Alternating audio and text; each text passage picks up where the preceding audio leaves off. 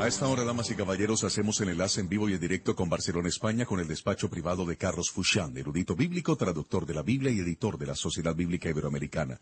Carlos gentilmente nos regala una hora de su tiempo de lunes a viernes para enseñarnos verdades espirituales contenidas en la Biblia. Así es que le doy una cordial bienvenida a cada uno de ustedes. Inclusive teníamos a alguien que dijo que trabajaba de payasita y no, no alcancé a leer lo que había escrito la payasita, pero le damos la bienvenida. Payasitos y payasitas son bienvenidos también.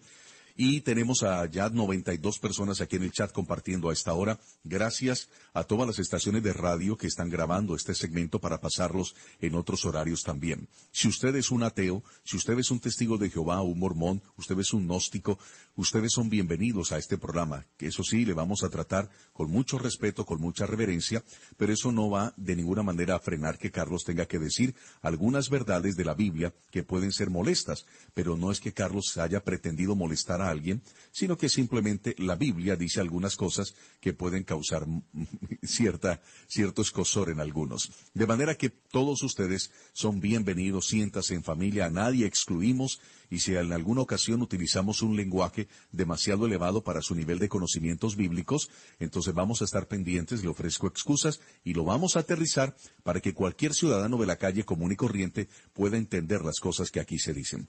Saludamos entonces a Carlos Fuchana a esta hora y le decimos, Carlos, buenas tardes en Barcelona, buenos días aquí en la ciudad de Miami. Muy buenos días, Donizetti Barrios, por estar nuevamente en Vive la Estéreo y en tu sintonía. Saludo cordialmente a todos los radioescuchas en el mundo entero. Hoy les tengo que pedir eh, excusas si oyen algún sonido, algún ruido un poco molesto, pero están unos técnicos aquí en la casa y en el medio del trabajo. Lamento mucho si hay algún sonido que pueda disturbar un poquito tú me avisas, por favor. Está bien, Carlos, no hay problema y lo entendemos.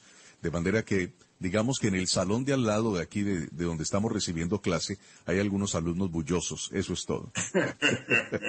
Muchas gracias por la comprensión tuya y de la audiencia. ¿Cómo estamos hoy, Donizetti? ¿Qué novedades tenemos?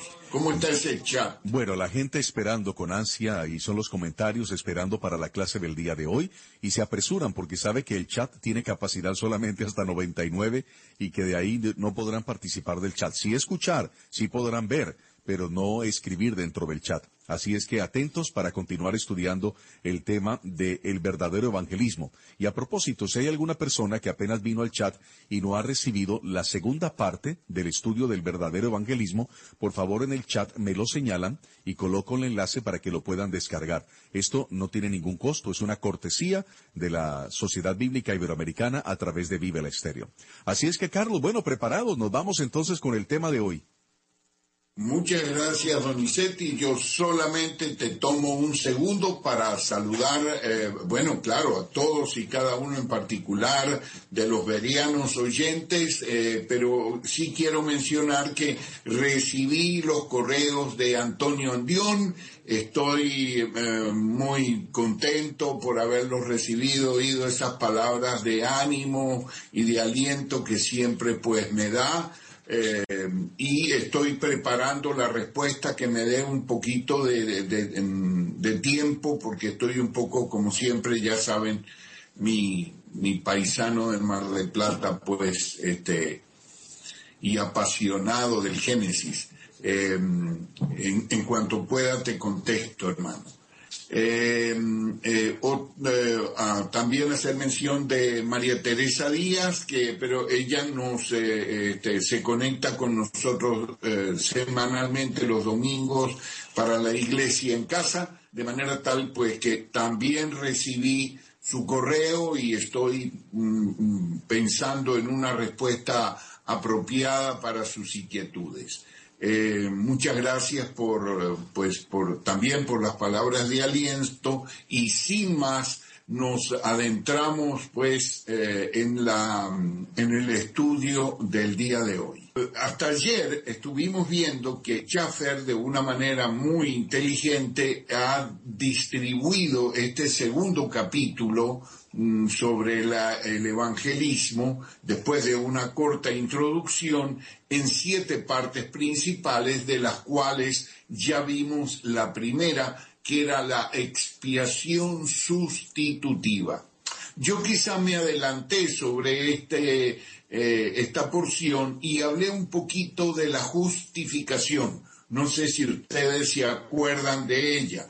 Eh, les advierto que después de este estudio yo voy a pasar un formulario eh, con, eh, con, un cuestionario, mejor dicho, antes que formulario, un cuestionario donde ustedes van a tener que responder estas, mm, las preguntas. Claro, siempre serán a libro abierto, pero sí tendrán la responsabilidad de responderlas. Entonces, vamos a ver el segundo capítulo que él, de esta segunda parte, que eh, él llama justificación. Es una parte cortita, pero yo mm, quiero pues empezar esta parte de la justificación, Donizetti, buscando por favor la lectura de Romanos 5, 17. Romanos capítulo 5, versículo 17, voy a hacer la lectura en la Biblia textual. Estamos buscando en la Biblia ese texto bíblico y dice así, Romanos 5, 17. Porque si por la transgresión del uno la muerte reinó por medio del uno, mucho más reinarán en vida por uno, Jesús el Mesías, los que reciben la abundancia de la gracia y el don de la justicia.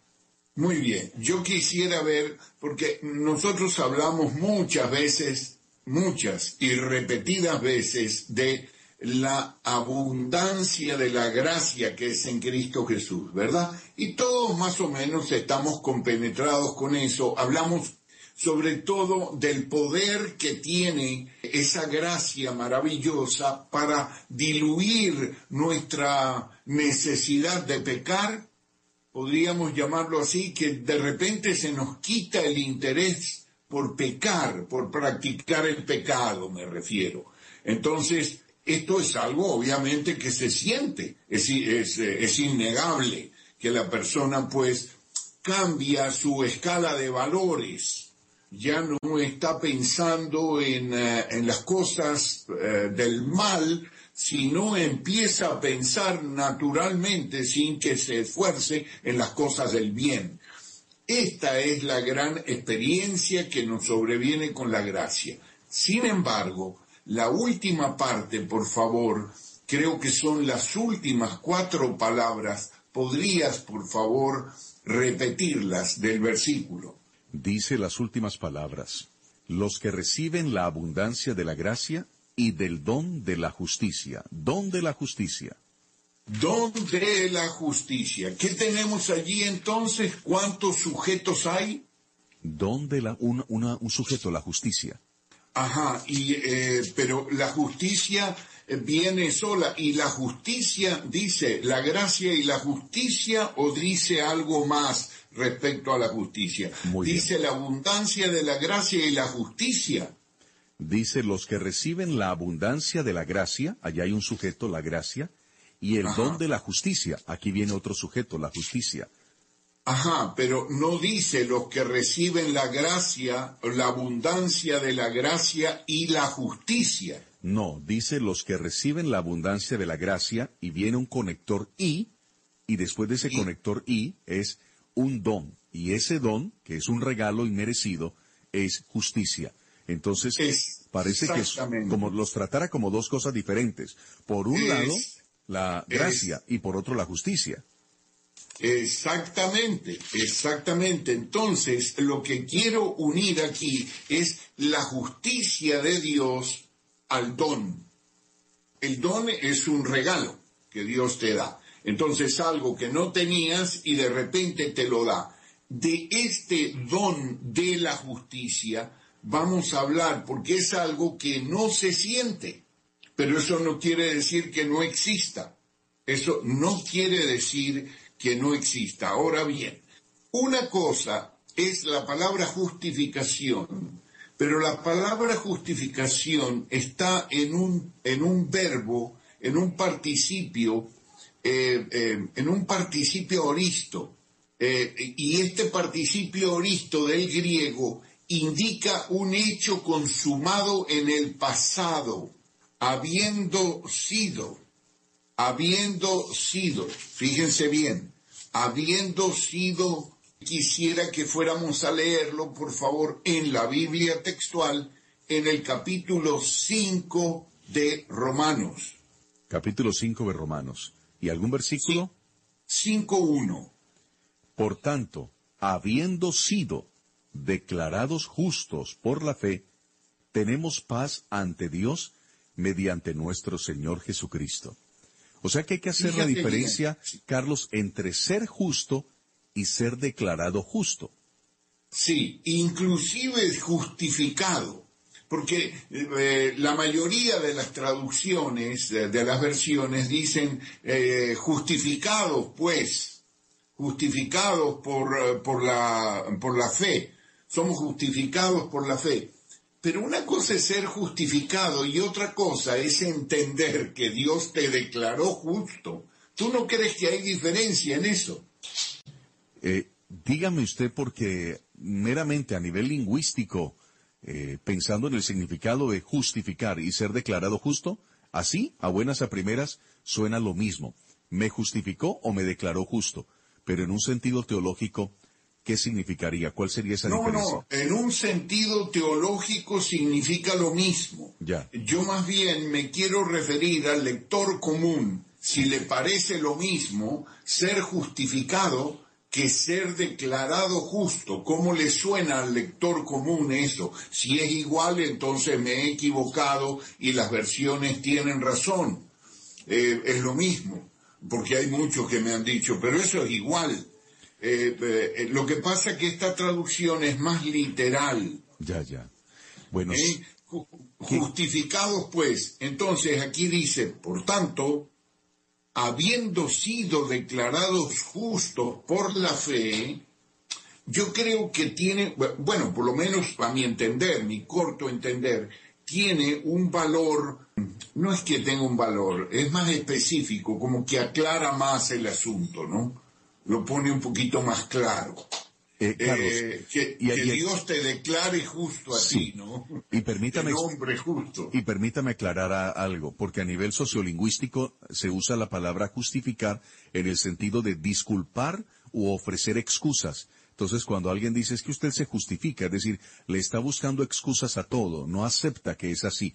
Pero cuando estamos hablando aquí de justificar, nos referimos a justicia como tal, a ser declarado justo.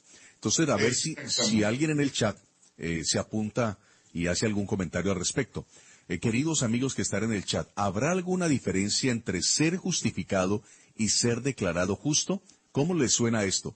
¿Hay diferencia? Una cosa es ser justificado y otra ser declarado justo. Vamos a esperar unos 30 segunditos que aparezcan los primeros comentarios en el chat de las 95 personas que están en línea participando y, yo le voy leyendo. Daniel Milone dice, sí, la diferencia es grandísima. Vamos a ver cuál será la diferencia que él apunta. ¿Y en qué sentido? ¿En qué puede estar la diferencia?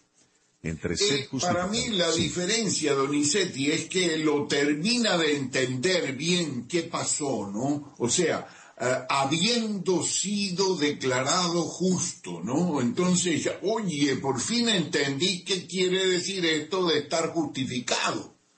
Eh, es como más eh, detallado el asunto, el acontecimiento, primeramente por el verbo, porque sucedió, entonces te explica que es un hecho, un suceso que ya pasó, eh, concluido, inclusive la, la expresión por tanto. Mire, aquí el comentario de algunos en el chat es, eh, si hay diferencia, dice Vivian, Daniel dice la diferencia es grandísima, Vivian dice porque una cosa es ser justo y otra es justificarse. Cristomicina, el doctor Pasarelli dice ser declarado es porque sos probo en tal cuestión y otra cosa es que yo me declare justo. Natalie Gantier coloca la palabra en griego y coloca el equivalente en castellano, habiendo sido declarados rectos. Daniel Milone dice, no depende de mí, eso lo hizo Cristo. Edith Pérez, ser justificados por Dios es ser aprobado por Él. Daniel Milone dice, completo. Oscar Chacón, la paz del Señor sea con ustedes desde aquí de Maracay, Venezuela. Bien, lo único es que no tenemos audio. ¿Qué tal lo saluda Oscar? Antonia Mesina, perdón, para mí es lo mismo. Y Antonia es una compatriota suya de Buenos Aires, médica, psicóloga y psiquiatra. Pussy Lagos dice sí, Hay una gran diferencia, es que si ya estás declarado justo, no necesitas ser justificado. Mariel Tolosa dice, por el verbo claro. Edith Pérez, él, tiene mayor autoridad. Jesús Homero dice, puede haber diferencia, pero es difícil de entender. Ana Lugo Hidalgo dice, habiendo sido justificado es un hecho consumado. Vivian Álvarez dice, no es lo mismo de ninguna manera. A ver, Carlos, ¿cuál es la diferencia? Bueno, para mí la diferencia eh, en el fondo no existe, pero en la forma llega mucho más lo que hizo Dios exactamente. Por ejemplo, algo que yo no mencioné hoy y que lo mencionó uno de los verianos hermanos y que es fantástico que lo haya puesto de manifiesto, es la voz pasiva. Dice, no te declaras tú. Dice, no soy yo que me declaro justo, sino alguien me declara justo, ¿no? Entonces la voz pasiva, el participio, por cierto, que es pasivo, es tremendo. Habiendo sido, pues, habiendo sido pasivo, declarados pasiva, no es que se declaró o me declaré justo, sino que alguien me declaró justo. ¿Te acuerdas la acción de la voz pasiva que hablamos muchas veces? Claro, claro. Alguien hace la acción. Exactamente, alguien distinto a ti te declara justo. Entonces, esa, esa parte justificado no alcanza a llegar. Creo que la forma es importante aquí. Bien, mire, la, reina, este, perdóneme Carlos, leo lo que escribió el señor Fernando Alonso. Justificar es hacer que una cosa resulte aceptable, adecuada. Es lo que dice el diccionario. Justo se aplica a la persona que actúa con objetividad y justicia. Eso dice el diccionario. Y dice, el Señor es el que justifica al hombre. En la Reina Valera del 60, Romanos 5.1, que este es un versículo que es clave, tanto que dio origen al protestantismo. De ahí, cuando Martín Lutero leyó esto, comenzó a desarrollar sus 95 tesis. Dice Romanos 5.1, justificados, pues, por la fe, tenemos paz para con Dios por medio de nuestro Señor Jesucristo. Entonces lo que está diciendo allí no es que la fe nos justifica como ser el autor, sino que es el instrumento a través de la cual recibimos justificación. Voy a la Biblia de las Américas. Dice Romanos 5.1. Por tanto, como resultado de, habiendo sido justificados por la fe, tenemos paz para con Dios por medio de nuestro Señor Jesucristo. Pero ah, lo interesante aquí es, por tanto, como resultado de, habiendo sido justificados por la fe, habiendo sido justificados. la Reina Valera no dice en ningún momento por tanto. La primera palabra que dice es justificados pues por la fe, mientras que la Biblia de las Américas dice por tanto, habiendo sido. Vamos con otra versión la versión eh, Nueva Biblia Latinoamericana de hoy. Dice, por tanto, habiendo sido justificados por la fe. Vamos con la otra que es la nueva versión internacional. Lo tiene. En consecuencia, ya, ya que hemos sido justificados mediante la fe, la, la Biblia, veamos otra acá, la traducción en lenguaje actual, dice, Dios nos ha aceptado porque confiamos en Él. Esto lo hizo posible nuestro Señor Jesucristo. eso está muy mal, eso está muy mal, porque parece que la obra fuera nuestra. Bueno, la Biblia textual dice, por tanto, habiendo sido declarados justos, dice, habiendo sido declarados, como si se hubiera promulgado algo, habiendo sido declarados. Otra es ya que hemos sido justificados. Otra, habiendo sido justificados. La otra, habiendo sido justificados. Y la otra, justificados pues. Entonces ahí es donde habría que notar la diferencia. Aquí en la Biblia textual queda como si se promulgara un edicto. Por tanto, habiendo sido declarados justos. Sí, porque la palabra aquí es dicayotentes dicayotentes quiere decir habiendo sido pronunciados justos. es un participio aristo pasivo, no es justificados en realidad. Justificados es una contracción, pero en realidad es para justificar o pronunciar o declarar justos. justo a alguien. Eh, a ver, nosotros vamos ante la corte y el juez nos pregunta, ¿cómo se declara usted? Me declaro culpable. ¿Qué dice el fiscal? El fiscal dice, las evidencias dicen que él es culpable. ¿Qué dice el abogado defensor? Señor juez, tengo que admitir que mi defendido es culpable y él se declara culpable. Aquí viene entonces la sentencia. Lo declaro justo. Así es. Contrario a todo pronóstico, te declaro justo. Sí, señor. ¿Por qué? Ah, bueno, porque tu pena ya la llevé yo, ya la cargué yo. O sea, porque la ley no puede quedar insatisfecha, cuidado. Claro. La justicia no puede quedar insatisfecha. Entonces alguien tiene que pagar. Y en este caso, quien pagó fue el, mismo Dios. O sea, el juez dice, eh, declaro que el reo queda en libertad, lo declaro justo. Pero señor juez, usted no puede ir en contra de la misma ley.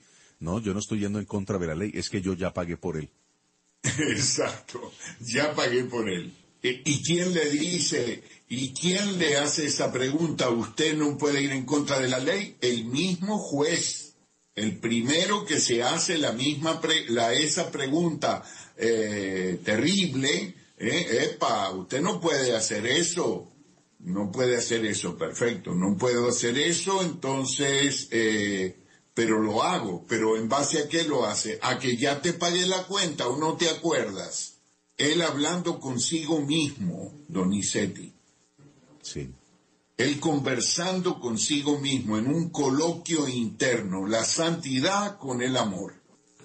Muy bien, entonces vamos aquí adelante, una vez que hemos fijado más o menos esto, entonces entramos en el tema de la justificación. Y dice así Chaffer, no tan solo el pecado y la condenación son removidos en el primer momento de la salvación, sino que el creyente se dice estar vestido de la justicia de Dios, en lugar de los trapos de inmundicia de su propia justicia, como la escritura siguiente lo describe.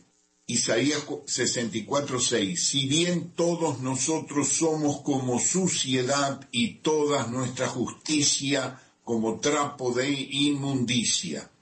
En gran manera continúa, me gozaré en Yahvé, mi alma se alegrará en mi Dios, porque me vistió con vestiduras de salvación, me rodeó con manto de justicia. Isaías 61:10 tus sacerdotes se vistan de justicia y se regocijen tus santos. Salmo 132, 9. Y el pasaje que dice, y ya hizo al hombre y a su mujer túnicas de pieles y los vistió. Esto es en Génesis 3:21 y está la parte de Apocalipsis que dice el cordero sacrificado desde el principio del mundo. Entonces, esto es una ilustración de Cristo, quien fue hecho nuestra justicia a través del derramamiento de su sangre divina. Hechos 20-28, por favor. Es importante esto. Esto es una, un énfasis que me he permitido poner yo en el estudio de Schaffer, el derramamiento de su sangre, y le he añadido la palabra divina. Hechos 20-28, por favor, si podemos leer. Bien, en la Biblia textual, ¿sí? No, no leamos en la Reina Valera. Tened cuidado de vosotros mismos y de todo el rebaño, en que el Espíritu Santo os puso por obispos para apacentar la iglesia de Dios, que adquirió mediante su propia sangre.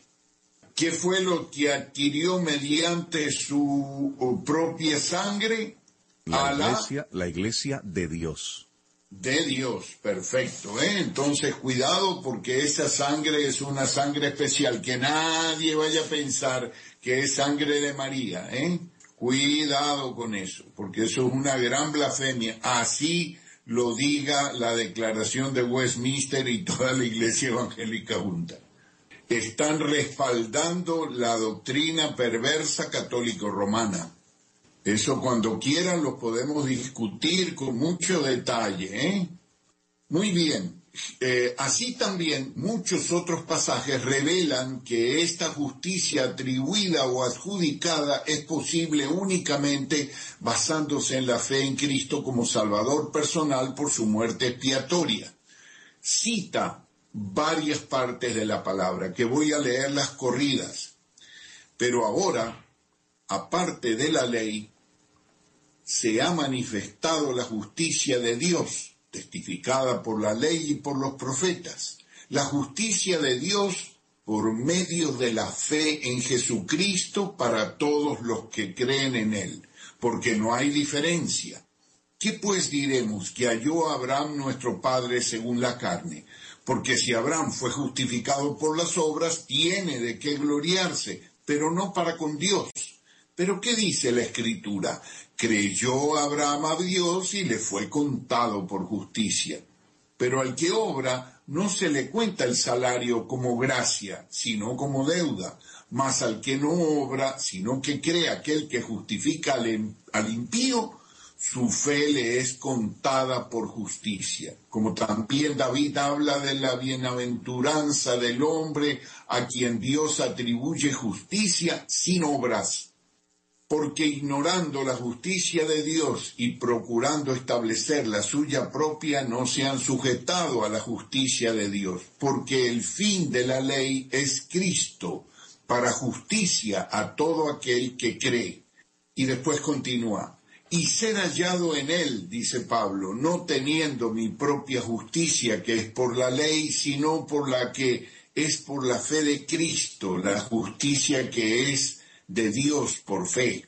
Y a ella, a la iglesia, se le ha concedido que se vista de lino fino, limpio y resplandeciente, porque el lino fino es las acciones justas de los santos.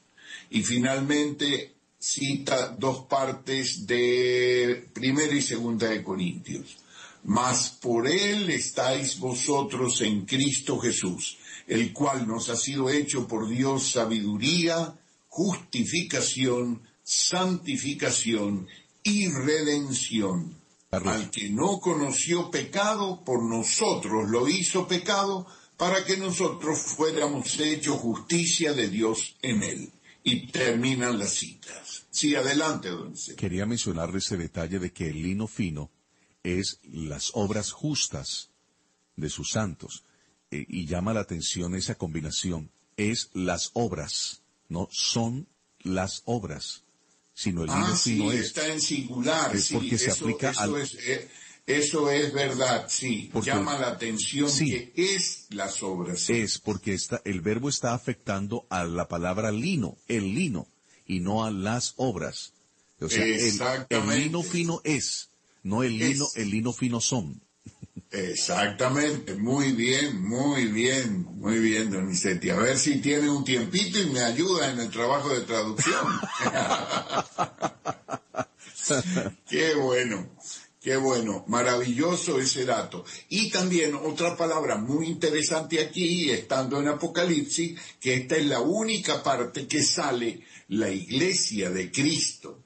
¿eh? Aquí dice, y a ella, porque está hablando de la Nueva Jerusalén, está en 19.8 ah, recién, ¿verdad? Y dice, y a ella, a la iglesia, la Nueva Jerusalén, fíjate bien, se le ha concedido no es como en el caso de la iglesia al principio de Apocalipsis que dice, te aconsejo que de mí compres colirio. Oye, ¿por qué no se lo regala el Señor el colirio? Ah, no, hay que comprarlo, porque es por, porque es por obras. ¿Te das cuenta? En cambio aquí dice, y a ella se le ha concedido que se vista de lino fino. ¿Qué quiere decir esto? Es una concesión de Dios, es gracia no es obra, ¿ve? Muy bien. Eh, continúa, ¿Tienes algún comentario, Donizetti, algo en el chat hasta ahora que podamos hablar? Sí, sí, hay algunos comentarios, pero la verdad, me gustaría que pudiéramos avanzar un poquito, porque, por ejemplo, Vivian Álvarez nos, nos dice que por qué en la Biblia habla de la, que la fe sin obras es muerta. Eh, ¿Qué quiere decir este versículo? Pero me temo que si comienzo a leer los comentarios, nos vamos a salir Mm, permanentemente del tema. Entonces me gustaría que usted tuviera fluidez, que avanzáramos un poquito.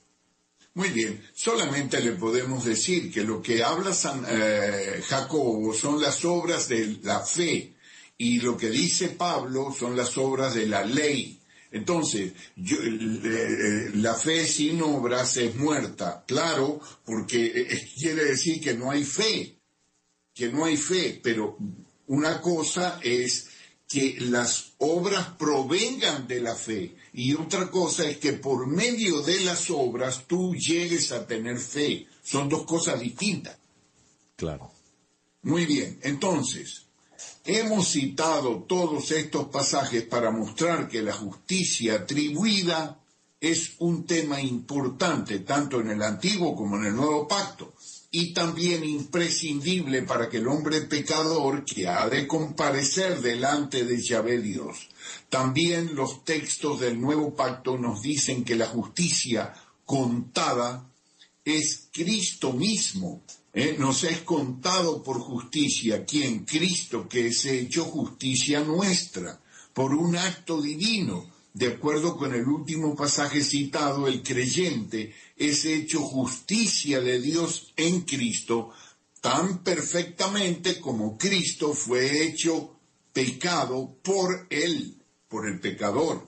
La posición del, eh, del creyente en Cristo y él ha sido, es que Él ha sido hecho acepto en el amado. Existe también una posición de perfecta justificación a través de la obra del que llevó los pecados y cita nuevamente la porción de Romanos 10.4, porque el fin de la ley es Cristo o el propósito, podemos decir, etelos, es fin o propósito, el propósito de la ley es Cristo para justicia a todo aquel que cree.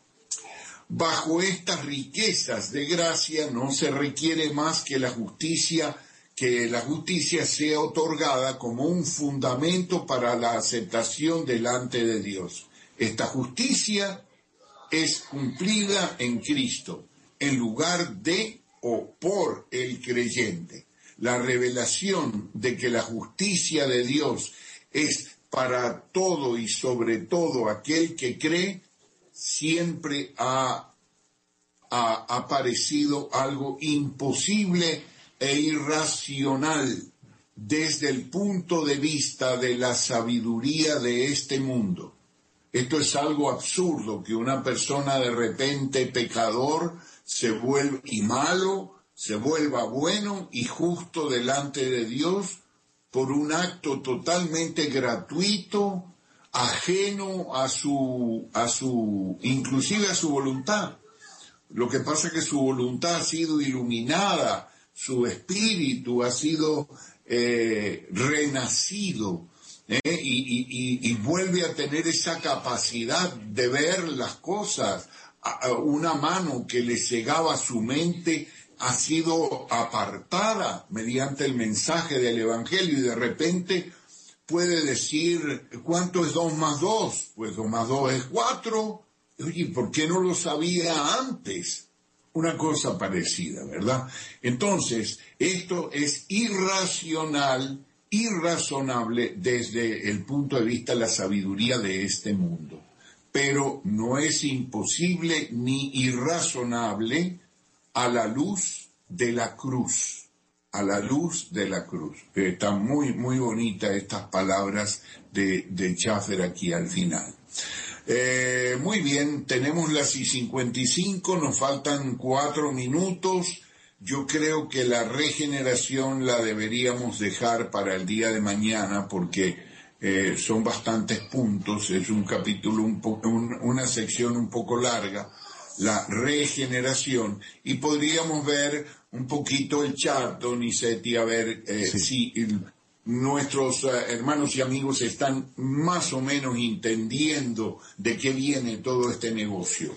Bueno, yo le hago esta preguntita pero le pido que sea bien breve, sea muy, muy sucinto al contestármela.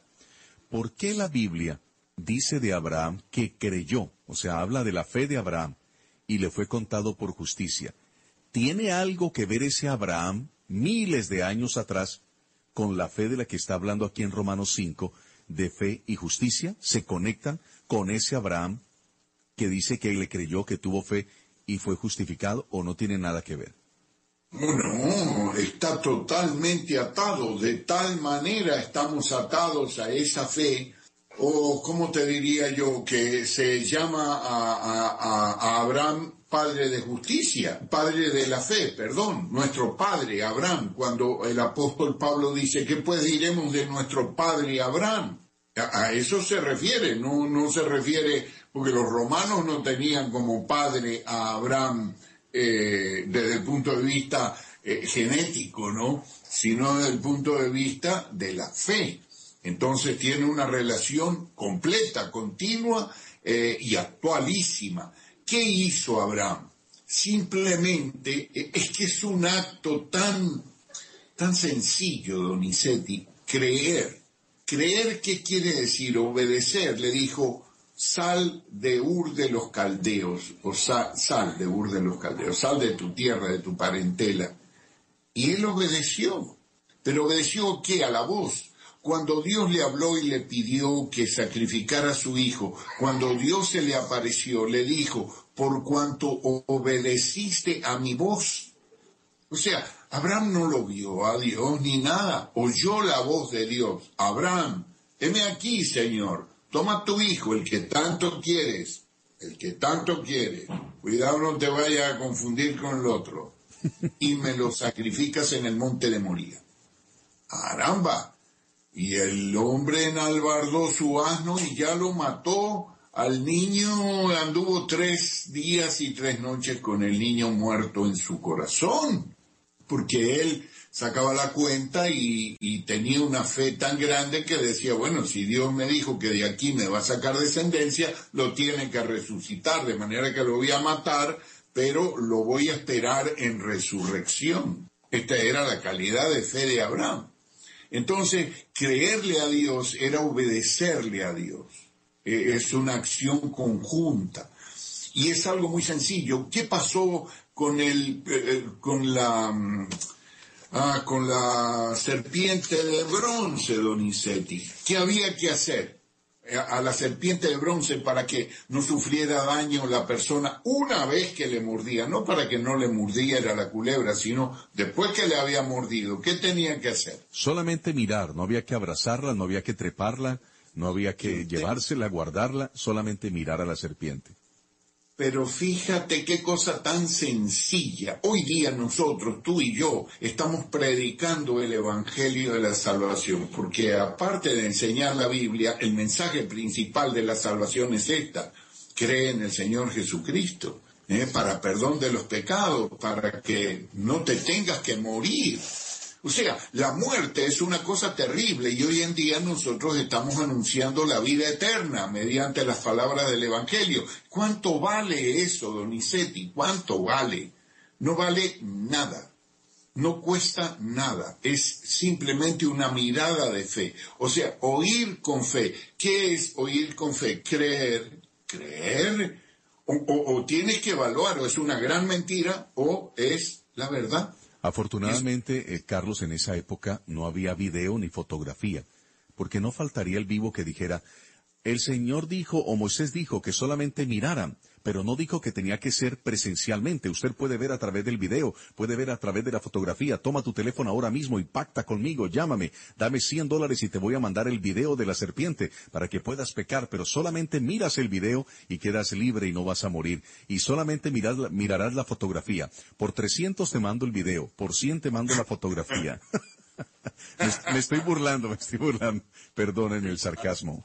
Obviamente, obviamente. Pero fíjate, a ese momento había que mirar y, eh, estaban allí y podían verlo, no les costaba nada. Ahora lo único que tienen que hacer es creer nada más eh, en estas ondas hercianas que hay en el aire que, que nos ha puesto Dios en este ministerio maravilloso de predicar el Evangelio en el aire entonces tampoco vale nada. Entonces sigue siendo el mismo costo, cero. Y eso es creer, y eso es lo que hizo Abraham y está conectado con nuestra vida en una actualidad asombrosa, don Vicente. Sí. Nos dieron las nueve de la mañana un minuto por aquí, por allá en Barcelona a las dos de la tarde un minuto, Carlos. Pues muchísimas gracias por haber compartido con nosotros y perdónenme el sarcasmo ahí, se me fue. maravilloso, especialmente cuando no lo hacemos, ¿verdad? Eh, pero fue muy oportuno. Tú sabes que a mí me gustan mucho esas ironías. Saludo cordialmente a todos los radioescuchas de Vive el Estéreo y será hasta mañana. Hasta mañana. Ahí teníamos a Carlos Fuchán en vivo y en directo desde Barcelona.